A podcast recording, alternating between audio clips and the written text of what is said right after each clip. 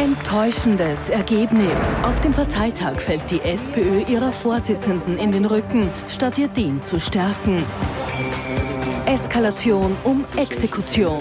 Im Streit um Aktenlieferungen schickt der Bundespräsident jetzt eine Richterin ins Finanzministerium. Wettlauf um Wahrheit. Der Ibiza-Untersuchungsausschuss steht vor dem Ende. Trotzdem bleiben viele Fragen offen.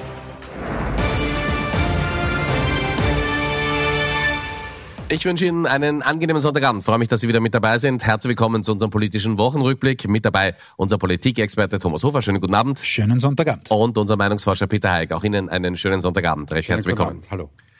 Erstes Thema heute bei uns. Die SPÖ magere 75 Prozent Zustimmung gibt's für Pamela Rendi-Wagner gestern am Samstag beim Parteitag der SPÖ in Wien. Damit ist die SPÖ natürlich wieder in den Negativschlagzeilen. Schauen wir mal drei Jahre zurück nach Wels. Da hat's für Pamela Rendi-Wagner noch ganz anders ausgeschaut. Das war so eine innige Umarmung, die ihr jetzt mir entgegengebracht habt. Und ich sage euch, es fühlt sich saugut an, von euch umarmt zu werden.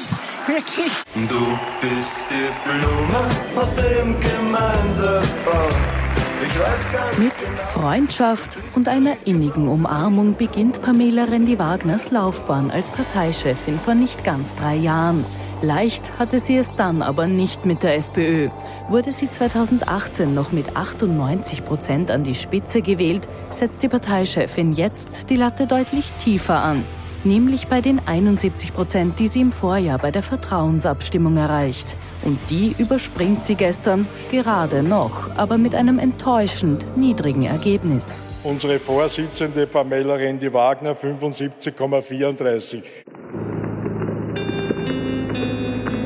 Und während sich Randy Wagner und ihre Verbündeten innerhalb der Partei betont gelassen geben, Sie hat eine sehr hohe Zustimmung in der Sozialdemokratie sowieso, aber auch die Meinungsumfragen zeigen, dass sie äh, eine sehr starke Zustimmung auch in der Bevölkerung genießt. Streuen ihr vor der Kamera sogar ehemalige Kritiker Rosen. Ich bin der festen Überzeugung, dass das heute eine richtungsweisende Rede war von unserer Bundesparteivorsitzenden und sie die richtige Richtung eingeschlagen hat. Oder schweigen, zumindest für den Moment. Und von Randy Wagner selbst von der kommt eine überraschend selbstsichere Ansage. Mit mir an der Spitze der Sozialdemokratie wird es keine Regierungskoalition mit dem System Kurz geben. Herr Hofer, wir haben oft über die SPÖ und Pamela Rendi-Wagner gesprochen, aber äh, nach dieser Woche, die ja auch für die ÖVP nicht besonders einfach war, mhm. muss man sagen, der größte Feind der SPÖ ist die SPÖ selber. Ich meine, wie kann sowas passieren? Äh, ganz ja. genau so ist es. Das war ein Knieschuss, das war ein Selbstfaller. Sie suchen sich das Attribut aus. Äh, auch insofern unerwartet, weil ich hätte schon damit gerechnet, dass das jetzt ein äh, Ergebnis irgendwo in den 80ern wird, so wie das ja auch beim Herrn Kickel der Fall war, wo es ja auch zahlreiche äh, parteiinterne Gegner gibt. Äh, aber wirklich die Parteivorsitzende auf offener Bühne ähm, zu demontieren de facto, denn das ist es in letzter Konsequenz. Äh, das kriegt wirklich nur die SPÖ aktuell in dieser äh, Verfassung zusammen. Ähm, es kann sich der Kurz darüber freuen, es können sich alle anderen Parteien darüber freuen, dass das äh, so passiert ist. Äh, ich meine, bei der ÖVP kommen die negativen Schlagzeilen dann eh gleich wieder, aber trotzdem äh, ist das einfach etwas, was die Partei nötig hatte wie einen Kropf.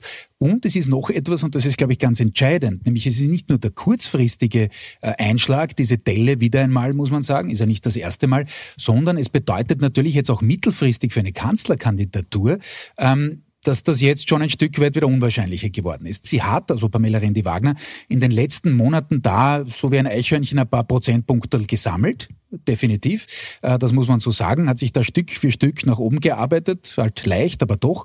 Ähm, und jetzt ist das ein, ein massiver Rückschlag. Das muss man einfach so sagen. Und wenn es durchaus auch in Wien, äh, wir haben jetzt den Bürgermeister gesehen, der da demonstrativ den Rücken gestärkt hat, aber wenn es da die Überlegung gibt, äh, doch jemand anderen ins Kanzlerrennen zu schicken, ähm, dann ist damit jetzt eigentlich das Feld aufbereitet. Fragen wir Peter Heik, gibt es Alternativen?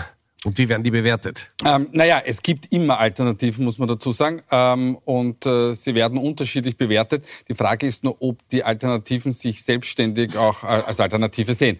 Aber wir haben einmal ein, eine Frage gestellt, und zwar, ähm, wer wäre denn der beste Spitzenkandidat, Spitzenkandidatin neben Pamela Rendi-Wagner? Das war der ähm, Landeshauptmann Doskozil, ähm, Landeshauptmann Kaiser und der Wiener Bürgermeister.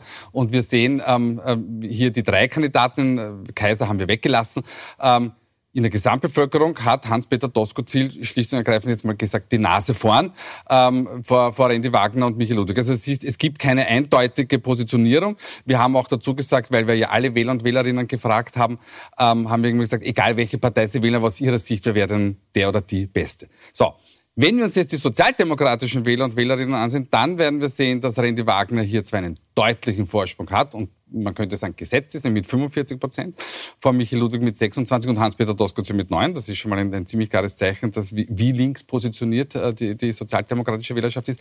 Aber die 45 Prozent für die aktuelle Parteichefin ist ähnlich dem Ergebnis am, am, am, am Parteitag. Und jetzt würden Sie natürlich, oder stellen Sie wahrscheinlich die Frage, naja, aber wie kann das sein, wenn Doskozil nur 9 Prozent bei den sozialdemokratischen Wählern? Wo kommen denn die anderen her, damit auf 26 in der Gesamtheit kommt? Das sehen wir jetzt nicht im Inset, aber die kommen natürlich aus dem freiheitlichen Lager und auch aus dem ÖVP-Lager. Also Doskozil strahlt deutlich rechts der Mitte, im linken Lager derzeit überhaupt nicht. Ist die große Überraschung des Parteitags nicht nur die 75 Prozent, sondern auch, dass Pamela Rendi-Wagner da am Samstag nicht hingegangen ist und gesagt hat, Dankeschön?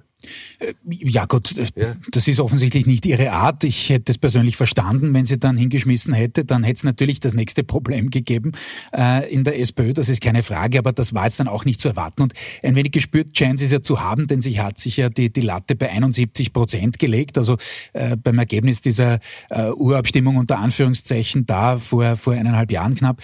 Ähm, ich glaube nur, dass das wirklich insofern ein Schaden ist, äh, weil es eben fortgesetzt den Eindruck vermittelt, dass die Sozialdemokratie nicht weiß, wohin. Ähm, und das gilt ja nicht nur, was die Koalitionen angeht. Sie hat auch noch, wir haben es gehört im Beitrag, äh, diese Ansage gemacht hat, nicht mit der Kurz-ÖVP. Ähm, okay, da hat sie geglaubt oder gehofft, dass das übrig bleibt vom Parteitag. Übrig geblieben ist wieder was anderes. Und das Zweite ist eben diese inhaltliche Unsicherheit, die auch deutlich geworden ist. Wir haben das in den vergangenen Wochen analysiert, aufgrund dieses Vorstoßes da zum neuen Staat Staatsbürgerschaftsrecht, also ging es nach der SPÖ. Und da sieht man einfach, wie drittunsicher die Partei ist. Pamela Rendi-Wagner hat aus meiner Sicht während der Pandemie eine gute Vorstellung abgeliefert, aber das ist natürlich auch ein thematisches Feld, auf dem sie eben trittsicher ist. Und sobald da jetzt wieder die echten oder die normalen innenpolitischen Themen kommen, äh, wird es einfach wieder glatter. Und da sieht man, dass sie einfach nicht die Politikerin ist, äh, die quasi da seit Jahrzehnten in der Partei groß geworden ist, die da jedes Thema quasi aus dem FF beherrscht. Und jetzt ist die Frage, okay, wer könnte denn das sein? Kollege Hayek hat jetzt ein paar Landeshauptleute abgefragt. Natürlich kommen auch noch andere in Frage. Ich glaube zum Beispiel nicht, dass Michael Ludwig selber da reingehen würde, aber zum Beispiel ein Finanzstadtrat Hanke, äh, äh, den kann ich mir absolut vorstellen. Der wäre so ein bisschen Typus Franitzky. Und wenn man den jetzt hochziehen will, dann müssen wir schon langsam, muss man schon langsam damit beginnen, jedenfalls von Seiten der Wiener SPÖ. Und wie gesagt, äh, ich glaube, dass, dass Michael Ludwig davor zurückgeschreckt hätte. Ähm, oder zurückschrecken würde, bleiben wir, bleiben wir im Aktiv, äh, dass, er, dass er da gegen den Willen von Pamela Rendi-Wagner diesen Schritt setzt. Aber mit diesem Ergebnis muss, glaube ich, auch ihr klar geworden sein, äh, dass das mit der großen Liebe äh, zwischen ihr und der, der Basis es möglicherweise nicht so weit her ist. Kurze Nachfrage noch als Alternative. Hacker, Stadtrat in Wien, der sehr wortgewaltig auftritt. Äh, mein Gott, ja, das ist, werden jetzt viele gehandelt, natürlich auch aus der Gewerkschaft. Er wäre ein prononciert Linker, wenn Sie so wollen. Ich glaube nur nicht, dass jetzt aus der Analyse der Partei, und das zeigen auch die, die Daten des Kollegen Hayek und nicht nur seine, ähm, dass die SPÖ aus meiner Sicht noch ganz selten wirklich links die Wahlen gewonnen hat. Also bei den Mitgliedern und bei den grundsätzlichen Sympathisanten mag das so sein, aber auch Kreisky war beileibe nicht nur links, sondern da braucht es dann schon jemanden aus meiner Sicht, der über die Parteigrenzen hinausstrahlt. Der kann dann durchaus ein paar linke Vertreter haben, Hacker Sozialminister, äh, gar keine Frage. Aber als Spitzenkandidat, glaube ich, bräuchte die SPÖ jemanden, um auch der ÖVP gefährlich zu werden. Die ist auch angeschlagen, auch beim Thema Wirtschaftskompetenz. Wir kommen dann heute sicherlich noch drauf. Und da bräuchte es aus meiner Sicht schon jemanden, der eben über die Parteigrenzen hinausstrahlt, äh, um da diesen durchaus weiten Weg in Richtung Nummer eins wieder gehen zu können. Kommen wir trotzdem mal ganz kurz zu einer Aussage von Pamela Rendi-Wagner. Sie haben sie schon ganz kurz angesprochen. Die schauen wir uns jetzt nochmal an. Mit mir an der Spitze der Sozialdemokratie wird es keine Regierungskoalition mit dem System Kurz geben. So, das war also jetzt geplant, dass die große Ansage, über die berichtet wird. Jetzt wird über die 75 Prozent berichtet. Ähm, wie, wie ist diese Ansage zu werten? Was, was ist die wert? Wenn man so ein bisschen in die SPÖ hineinhört, hat man das Gefühl, also wenn es irgendwie ginge, so Regierungsbeteiligung und ehemalige große Koalition, warum denn nicht? Besser als auf der Oppositionsbank. Ja, und äh, diese Variante könnte natürlich, wenn es denn Neuwahlen gäbe, jetzt sind wir sehr, sehr stark mhm. im Konjunktiv, könnte natürlich ähm, Aufschwung bekommen. Ähm, wenn sich denn keine andere Koalitionsform ausgeht. Mit den Freiheitlichen wird es wahrscheinlich immer ausgehen, aber ob Herbert Kickl das macht, das sei dahingestellt. Also es könnte tatsächlich so sein, ähm, dass es ähm, nur diese Möglichkeit gibt und dass dann vielleicht auch der Bundespräsident darauf drängt, weil man eine stabile, stabile Verhältnisse haben möchte. Aber dann geht es nur, wenn entweder Sebastian Kurz nicht dabei ist, tendenziell eher unvorstellbar, insbesondere dann, wenn die, wenn die ÖVP äh, wieder einen Wahlerfolg einfährt oder wenn Pamela Rendi-Wagner nicht mehr da ist. Und insofern tut sie sich mit der Absage natürlich leicht, ähm, weil es sie für sich quasi einen Pflock einschlägt. Und es könnte dann natürlich sein, dass die Partei sagt, naja, ähm, vielen lieben Dank auch. Ähm, wir haben jetzt aber da einen Kandidaten und eine Kandidatin, mit der sich das, das ausgeht. Ähm, für die ÖVP ist es in Wirklichkeit ein meiner Ansicht nach ein Vorteil, weil sie sowieso nicht mit der Sozialdemokratie, das ist ja die Geschichte von, von Sebastian Kurz, eigentlich seit 2017, das mit der Sozialdemokratie in keinem Fall, weil das ist ja die alte Form des Regierens und das möchte man sowieso nicht. Also insofern hat sie vielleicht der ÖVP bis zum gewissen Grad sogar einen Gefallen damit getan. Nächstes Thema bei uns, die unendliche Geschichte, Aktenlieferungen von Gernot Blümel an den U-Ausschuss. Und da gibt es einen neuen unerfreulichen Höhepunkt. Wieder mal muss der Bundespräsident einschreiten. Die einen sagen so, die anderen sagen so. So sagt es der Bundespräsident, als er sich Mittwochabend zum zweiten Mal in der Causa Blümel an die österreichische Bevölkerung wendet. Dieses So bezieht sich jeweils auf die Aktenlieferung aus dem Finanzministerium an den Parlamentarischen Untersuchungsausschuss. Gernot Blümel sagt, es sei alles Relevante geliefert worden. Die Opposition sagt, da fehlt Entscheidendes. Bundespräsident Alexander van der Bellen sagt, Exekution. Ich werde die in der Verfassung für solche Fälle, für einen solchen Fall vorgesehenen Schritte umsetzen. Es geht um kein Strafverfahren. Ich betone das ausdrücklich. Es geht um, nicht um ein Strafverfahren. Es geht darum, sicherzustellen, dass alle Informationen dem Untersuchungsausschuss für seine Arbeit zur Verfügung stehen. Mit der Umsetzung ist jetzt das Straflandesgericht Wien beauftragt. Eine Richterin wurde per Zufallsgenerator ausgewählt. Sie muss entscheiden, ob Blümels Aktenlieferung vollständig war. Der damit immer stärker unter Druck stehende Finanzminister gibt sich nach der Entscheidung des Bundespräsidenten betont gelassen. Ich bin mittlerweile froh, dass der Herr Bundespräsident gestern auch angekündigt hat, sich von der vollständigen und korrekten Umsetzung des VfGH-Erkenntnisses selbst zu überzeugen. Laut Blümel sei die ganze Causa eine Skandalisierung der Opposition. Einen Skandal oder vielmehr eine Gefahr für die Demokratie ortet bereits Anfang der Woche der ehemals höchste Repräsentant der Republik. Allerdings auf der Seite des Finanzministers. Altbundespräsident Heinz Fischer sieht die Demokratie in Gefahr. Es ist traurig, dass es so weit gekommen ist. Und es ist traurig, dass man diese Bestimmungen der Kelsen-Verfassung äh, anwenden musste oder deren Anwendung androhen musste, um die Demokratie zu sichern.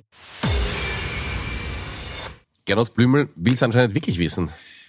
Ja, ja, äh, also es war eine Situation dann in letzter Konsequenz, wo eben beide Seiten sich so äh, festgelegt hatten, dass es für, für ihn wahrscheinlich gar nicht mehr viel anderes gab, als, als quasi darauf zu beharren. Stellen Sie sich vor, er hätte gesagt, okay, wir haben jetzt nachgeschaut, hoppala, da haben wir doch noch was gefunden, äh, hätte auch keine gute Presse gegeben. Äh, spannend war natürlich die Position des Bundespräsidenten. Wir haben es äh, ausführlich gehabt am Beginn des Beitrags, wo er wirklich so versucht durchzuschwimmen zwischen den beiden Polen, äh, versucht zu deeskalieren, wirklich mäßigend einzuwirken mit typischen Sätzen, für ihn typischen Sätzen. Die einen sagen so, die anderen so, nicht? Also äh, das Sehr ist ja fast Programm. Ja, aber ich finde, es war der Situation angewiesen gar nicht so schlecht, denn was soll er machen? Ja, er kann es natürlich tatsächlich nicht selber entscheiden, also außer als äh, Datenforensiker, was mir jetzt neu wäre, ähm, da jetzt ins, ins Finanzministerium reinzugehen und zu sagen, so, da gibt's was in der Cloud, das finde ich jetzt raus. Also natürlich muss er diesen Schritt setzen, aber er hat ihn so gesetzt und mit derart beschwichtigenden Worten, dass eben wohl auch die Regierung beziehungsweise die ÖVP damit irgendwie leben kann. Was rauskommt, weiß ich nicht. Das ist aber auch zentral, so wie auch bei den Chats, was da noch nachkommt. Wenn nachgewiesen werden kann, was ich nicht weiß, keine Ahnung, äh, dass da was zurückgehalten wurde oder dass etwas gelöscht wurde in diesem Zeitraum, wo das eingefordert wurde vom VfGH, na dann wird's brenzlig, und zwar wirklich brenzlig für den Finanzminister. Wenn das nicht der Fall ist, dann ja, äh, ist es äh, möglicherweise ausgegangen, wird das Hornberger schießen. Und da bin ich jetzt gar nicht bei der Frage, dass das natürlich wohl ähm, zu spät kommt. Ähm, weiß nicht, wie schnell da gearbeitet jetzt wird, aber äh, Mitte Juli ist ja für den U-Ausschuss zumindest für die erste Auflage Schluss. Aber wie groß ist das Problem Blümel mittlerweile für Kurz?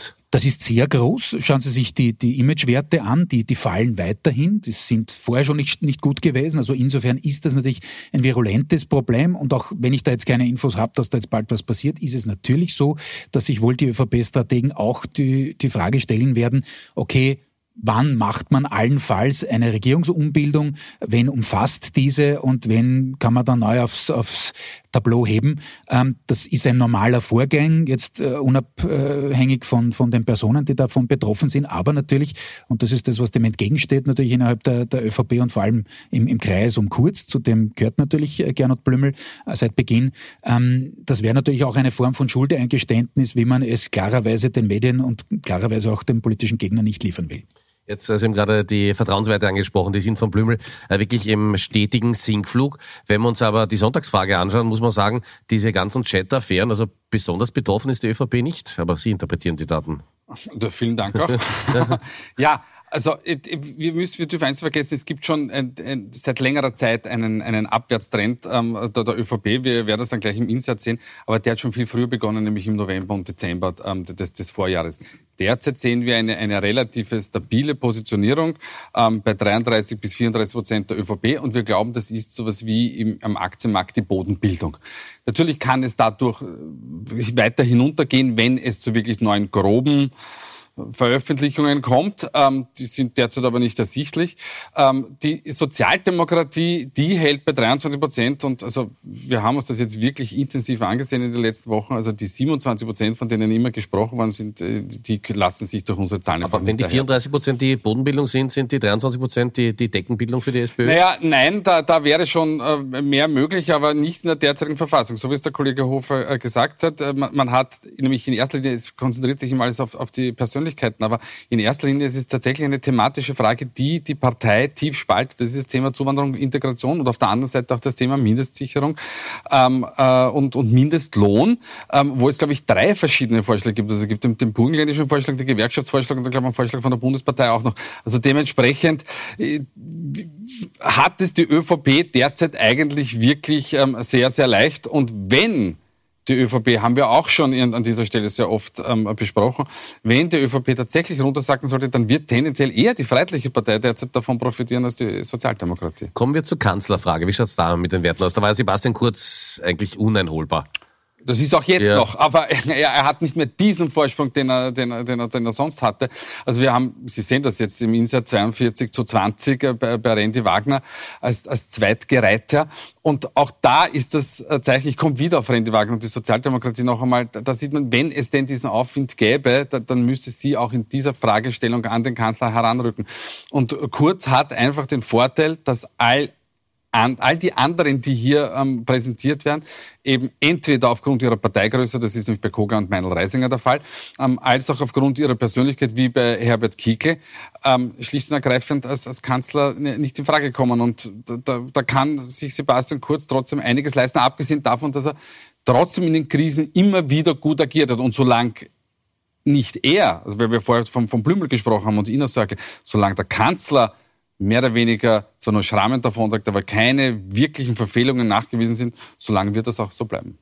Mögliche nächste Krise in der Regierung ist die Verlängerung des U-Ausschusses. Am 15. Juli ist er zu Ende. Die Oppositionsparteien drängen auf eine Verlängerung. Die ÖVP möchte das natürlich nicht. Und die Grünen könnten damit ganz ordentlich unter Druck kommen, weil die haben ja gesagt, sie werden der Verlängerung nicht zustimmen. Bis jetzt.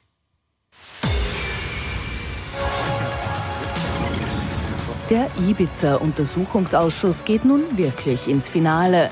Denn ohne Parlamentsmehrheit keine weitere Verlängerung über den 15. Juli hinaus. Die ÖVP will nicht, die Grünen trauen sich wohl nicht, aus Angst mit einer Zustimmung die Koalition zu riskieren. Nichtsdestotrotz kann und äh, das muss ich dann schon nochmals ähm, auch betonen, die Opposition, weil es eben ein Minderheitenrecht ist und das ist auch gut so, dass die Minderheit nicht von der Mehrheit ähm, abhängig ist, jederzeit einen neuen Untersuchungsausschuss einberufen. Ich glaube, die letzten Tage zeigen, ähm, dass da genug ähm, da wären. Und ich hoffe im Übrigen, dass sie das auch tun. Doch gerade weil auch aus Oppositionssicht noch genug Untersuchungswürdiges da wäre, wollen SPÖ, FPÖ und NEOS keinen neuen Ausschuss, sondern pochen weiterhin auf Verlängerung. Das ist ja bezeichnend, wenn die Grünen jetzt vorher gerade erzählt haben, es tun sich einige neue Fragen auf und sie drehen den Untersuchungsausschuss trotzdem ab. Dementsprechend mahnen wir weiterhin ein, dass die Grünen hier umdenken und einer Verlängerung zustimmen, die wir im Juli-Plenum wiederum beantragen werden. Wenn ein Untersuchungsausschuss noch nicht fertig ist, dann braucht es eben diese Verlängerung oder diese Nachspielzeit. Ähm, und wir hoffen sehr, dass sowohl die ÖVP als auch die Grünen äh, sich endlich konstruktiv verhalten. Für die Opposition ist es ein Wettlauf gegen die Zeit. Denn selbst wenn sie doch noch vor dem 15. Juli Akten aus dem Finanzministerium erhalten sollte, wird sie wohl nicht mehr allzu viel damit anfangen können. Am kommenden Donnerstag wird es trotzdem noch einmal spannend. Da soll Bundeskanzler Sebastian Kurz dem Untersuchungsausschuss ein zweites Mal Rede und Antwort stehen. Ich glaube, flehentlich könnte man sagen. Ne? Äh, probieren es da die FPÖ, die NEOS und äh, die SPÖ. Aber warum sollten die Grünen dem zustimmen? Das wäre doch ein glatter Koalitionsbruch. Äh, äh, ganz genau, das ist der Punkt. Natürlich muss die, die Opposition, das ist vollkommen klar, dass sie das machen, den Druck auf die Grünen erhöhen. Denn es tut den Grünen natürlich weh, auch bei ihren Zielgruppen, ähm, dass sie da das unter Anführungszeichen eben mit abdrehen oder jedenfalls nicht den Mehrheitsbeschaffer für das Oppositionsanliegen spielen. Aber ganz klar ist, so wie Sie es gesagt haben, das geht sich eben mit der Koalitionsraison nicht aus. Und es gibt einen zweiten Grund, nämlich der nächste Untersuchungsan äh, Untersuchungsausschuss ist sowieso ante Porters, nämlich dann äh, im Herbst, wenn es zu einer weiteren Auflage kommt. Dann allerdings könnten sich die Oppositionsparteien insofern schon ein wenig an den Grünen rächen, indem sie nämlich hergehen und den Untersuchungsgegenstand noch einmal erweitern, zum Beispiel das grün geführte Gesundheitsministerium reinnehmen, äh, sich anschauen, wie ist das da mit den ganzen Vergaben gegangen während der Pandemie etc. Musste natürlich teilweise schnell gehen, wurden möglicherweise Fehler gemacht, wie auch immer. Ähm, also da ist dann die Frage, wie schaut der Untersuchungsgegenstand aus, der ohnehin jetzt auch schon nicht so abgegrenzt war. Äh, also da kommen dann möglicherweise die Grünen auch mit in die Losung. Und für die Grünen gibt es eine zweite ganz, ganz entscheidende Geschichte, die wohl ebenso groß oder vielleicht noch größer ist als die Frage U-Ausschuss. Da ist man unter Druck, da ist man in der Defensive. Und das ist die Frage der ökosozialen Steuerreform über den Sommer. Den muss man eigentlich, diesen Entwurf nämlich muss man hinbekommen, äh, muss natürlich der Finanzminister vorlegen, da muss man darauf drängen, dass das auch wirklich herzeigbar ist für die eigenen Zielgruppen. Denn nur so kann man klar machen, dass zumindest die Säule Klimaschutz hält bei den Grünen in Richtung hm, deren Wählerinnen und Wähler. Ähm, wenn man das nicht hinkriegt, und die ÖVP hat viele Zielgruppen, denen das wehtut, die da nicht so weit gehen wollen, natürlich wie die Grünen. Auch die Oberösterreich-Wahl biegt um die Ecke, also das kann man eigentlich schwer vor Ende September machen. Da müssen die Grünen einfach liefern und das ist die wirkliche Herausforderung, nämlich auf beiden Seiten, wie, jetzt gerade beschrieben, äh, wie ich gerade beschrieben habe, für, für den Koalitionspartner der ÖVP. Herr ist das für die Grünen wirklich dramatisch, wenn Sie dem nicht zustimmen oder gibt es eine kurze Aufregungssturm im Wasserglas und dann beginnen die Sommerferien? Also ich glaube, es hat äh, kurzfristig wenig Auswirkungen. Mittel- bis langfristig ist es natürlich immer ein Problem für die Grünen, weil es eben an, an ihrer Reputation und an einem der, ihrer Kernthemen nagt. Mein Gott, jetzt ist der reguläre Wahltermin 2024, also bis dahin wird man es natürlich nicht treiben können, aber es wird wirklich spannend. Also wir könnten nämlich auch Postenbesetzungen hineinnehmen und ähm, auch wenn dann die gleichen Antworten kommen wie möglicherweise von der ÖVP-Seite mit, ja, aber die sind ja qualifiziert etc. etc. Na, das könnte dann natürlich unangenehm werden, aber derzeit sehen wir eine sehr, sehr stabile Datenlage für die, für die Grünen zwischen 11 und 13 Prozent die letzten 90 Sekunden unserer Sendung, auch vor der Sommerpause. Das ist die letzte Ausgabe. Kommen wir zu den Top und Flops. Wer ist in dieser Woche besonders positiv aufgefallen und wer hätte es durchaus besser machen können? Bitte, wir haben Thomas Hofer und Peter Eick. Die beiden Herren getrennt voneinander gefragt. Okay. Das war ja, ja, das, ja, das war wirklich klar. Wobei, Erwartbare, ja. ja. Wobei ich hatte bis gestern Abend, muss ich sagen, ja. Äh, hatte ich den äh, Sepp Schellhorn als Top der Woche, äh, weil, und das tut mir persönlich leid, wirklich mit ihm einer der, der Vorzeigeparlamentarier gegangen ist, quasi das Handtuch geworfen hat. Ich fand das auch toll, wie er das gemacht hat und wie er das begründet hat. Ähm, durchaus einerseits Lob für andere Vertreter anderer Parteien äh, gefunden hat ähm, und auch die eigene Partei, was die Kritik äh, angeht, nicht ausgenommen hat. Also das war eigentlich mein Top der Woche, aber nach der, Entschuldigung, ich werde jetzt ein bisschen volkstümlich, nach der Weltpartie, es war wirklich sensationell. Hut ab, äh, oft geschimpft wie alle äh, neun Millionen Teamchefs in, im Lande, aber so wirklich äh, große Leistung der, der Nationalmannschaft. Aber Nationalteam schlägt Schellhorn, das hält er gut aus. Ganz kurz noch zu Ihrem Flop. Ja, Flop ja. der Woche, auch da brauche ich nicht viel verlieren. Der Herr Orban, ich meine, der hätte es öfter mal verdient, äh, aber mit dem Gesetzesvorstoß hat er sich wirklich eliminiert. Und ich finde es gut, dass es jetzt die Diskussion gibt über einen potenziellen Abgang Ungarns. Nicht, dass es dazu kommt, aber es soll mal klar werden, welche Konsequenzen da auch wirklich drohen können. Die letzten 15 Sekunden der Sendung, wie immer Sie. Ganz wunderbar. Ja. Ähm, ich mache es nämlich wirklich ganz, ganz kurz, damit wir schnell in den Sommerferien ja. sind. Die SPÖ habe ich, hab ich erklärt, das Fußballteam hat da der Kollege Hof erklärt. Schöne Ferien. Meine Herren, herzlichen Dank. Ich darf mich bei Ihnen auch fürs Zuschauen bedanken. Wir gehen in die Sommerpause. Ich freue mich, wenn wir uns im Herbst wiedersehen. Kommen Sie gut durch den Sommer. Wir freuen uns auch, wenn Sie noch in den Podcast unserer Sendung reinhören. Schönen Sonntagabend noch und schöne Sommerferien.